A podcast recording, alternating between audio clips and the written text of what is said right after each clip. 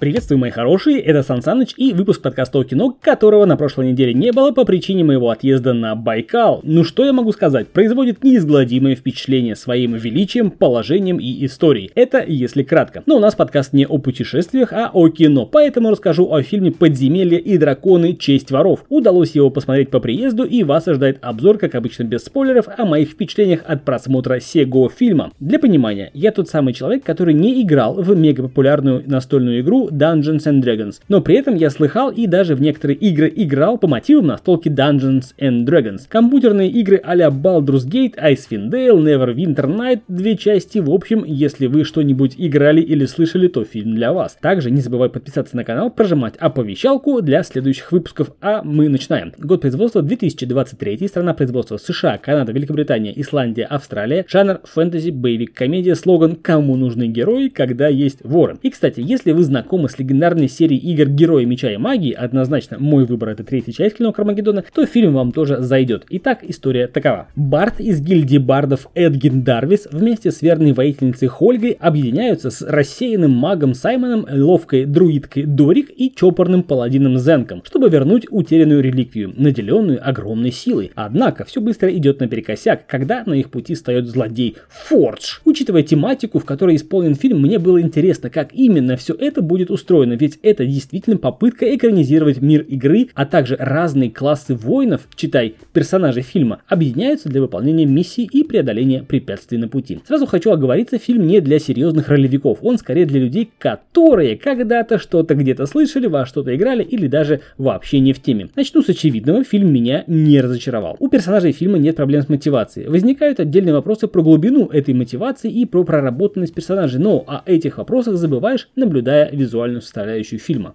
Тут тебе и заговор могущественных красных волшебников, только непонятно, почему они красные, если вполне себе могли оказаться нормальными такими некромантами. Тут тебе и про дерзкий побег из тюрьмы, тут тебе и про веру в себя и свои силы, про поддержку друзей и внезапные приступы геройства, причем визуально это все изображено в лучших фэнтезийных традициях. Все уместно, все на должном уровне. Забавно. Рассказывать об отдельных персонажах не буду, они каждый по-своему хороши. Лучше увидеть это в фильме. Да, и изрядная доля самой самоиронии присутствует в фильме, что не дает воспринимать его крайне серьезно. Отдельная сцена допросом мертвецов явно не настраивает на серьезный лад. Да что уж там говорить, я тоже не железный и как я не могу не отметить красоту фильма. Музыка, костюмы, приключения, все слито в единый и красивый фильм. Визуальная составляющая тут на уровне. Все то, чего мне не доставало в Докторе Стрэнджа и в фильме Ученик-чародея, все с легко компенсировано в этом фильме. Магия. Ее стало много. Она разнообразна, она ярка и эффектна, а главное эффективна в некоторых моментах. Такое было мое первое впечатление. Ну и конечно же, друид в исполнении Софии Лилис как отдельный персонаж и украшение всего фильма и своими превращениями и игрой была просто усладой для моих уставших очей. Короче говоря, готов променять очередные бестолковые поделки от Marvel на продолжение серии фильмов о интересных похождениях этих персонажей. Как вы понимаете, фильм мне однозначно понравился и я рекомендую его к просмотру. А это был Сан Саныч, подкаст о кино с мнением без спойлеров о фильме «Подземелье и драконы. Честь среди воров». Подпишись на канал, прожимай колокольчик. До скорых встреч. Пока.